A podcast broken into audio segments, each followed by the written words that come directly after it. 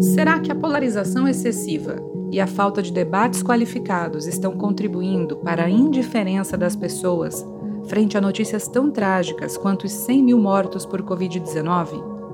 Esse é o tema central da coluna Lepinski dessa terça-feira, 11 de agosto de 2020.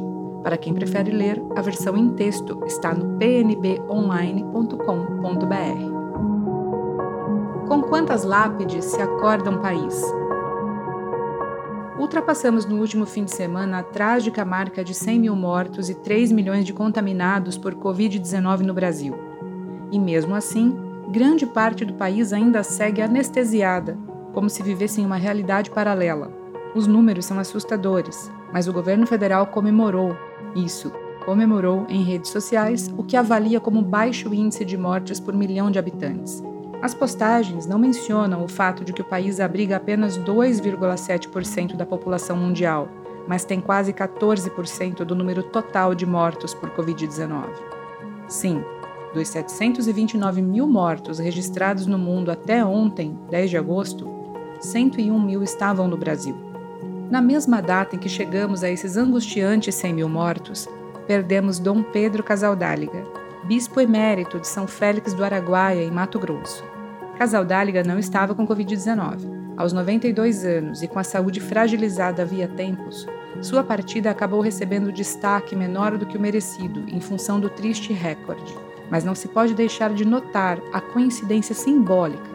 A morte do religioso cuja vida foi marcada pela atuação fortíssima em defesa dos direitos humanos, especialmente dos povos indígenas, no dia em que cravamos 100 mil lápides decorrentes de uma epidemia gerida por um governo avesso aos ideais de Casaldáliga. Avaliando as reações das pessoas em diversos círculos de contatos ao longo do fim de semana, tento expressar aqui minha preocupação com dois fenômenos que estão se intensificando e que merecem muita atenção. O primeiro deles é a polarização das opiniões, que já extrapolou o espectro da política há muito tempo. Cada vez mais, pessoas parecem estar usando óculos que só permitem enxergar em preto e branco, mas preto e branco mesmo, sem nenhum tom de cinza, nenhuma nuance, um fenômeno meio a Saramago. Com essas lentes, quem lamenta a morte de Casaldáliga é comunista. Quem critica o presidente é automaticamente petralha, quem discorda de uma decisão do STF é classificado como bolsominion.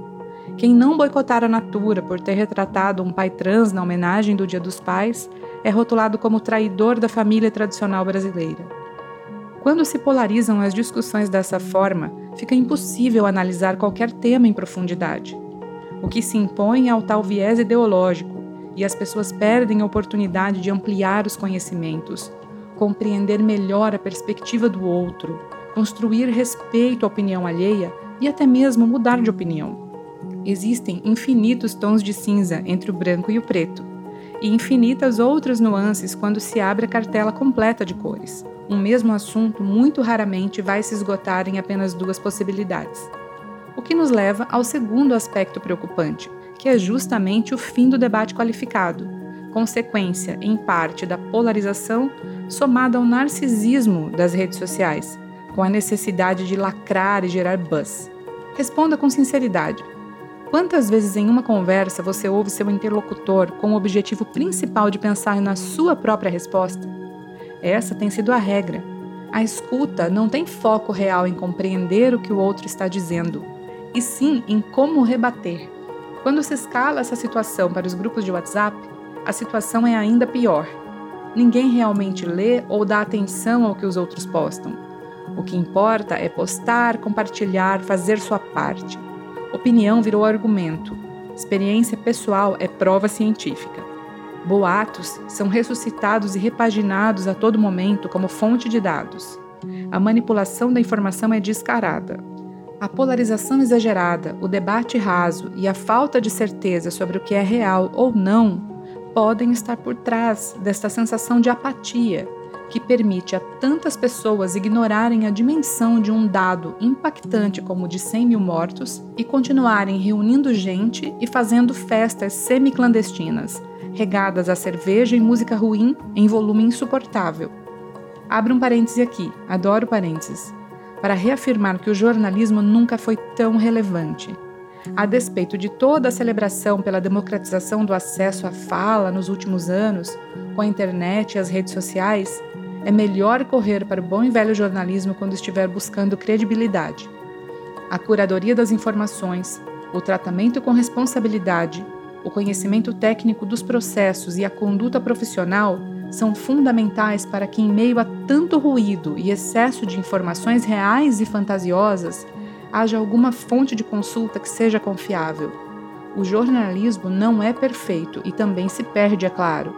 Afinal, é feito por pessoas, também sofre o impacto das transformações e as empresas podem ter seus alinhamentos editoriais. Nada que diversificar suas fontes não resolva. Ninguém é obrigado a se informar apenas por veículos de um único grupo. Fecha parênteses. Para concluir, em pouco mais de um mês, entraremos em franca campanha eleitoral nos municípios brasileiros. O cenário é o mais complexo possível. Sequelas inesperadas da Covid-19 começando a aparecer, a corrida pelas vacinas tomando contornos mercadológicos obscenos, mesmo trazendo uma promessa quase mística de alívio e normalidade na volta da esquina, enquanto a economia do país agoniza. Com tudo isso somado à necessidade de isolamento, fica claro que as campanhas tradicionais também serão reinventadas, para usar a palavra da moda. Estamos pagando um preço alto demais pela atuação vexatória do governo brasileiro ao estimular o pensamento anticientífico, ser grande produtor e propagador de informações falsas, promover pesada campanha ofensiva ao jornalismo como um todo e conduzir uma das piores gestões da crise do coronavírus do mundo. Está em nossas mãos a escolha de continuar por esse caminho de desrespeito e obscuridade ou iniciar um processo de evolução escolhendo gestores municipais mais comprometidos com o desenvolvimento socioeconômico real e pautados por valores éticos. Não precisamos de mais 100 mil mortos para compreendermos isso. Eu sou Daniela Lepinski Romeo, profissional de comunicação, e estou por aqui todas as terças-feiras com a coluna Lepinski abordando temas aleatórios, incluindo comunicação, comportamento, cultura, política e o que mais eu me sentir à vontade para opinar sobre. A coluna Lepinski é uma produção do PNB Online. A apresentação e o texto são meus e a edição de som é do Caio Pimenta. Até a próxima!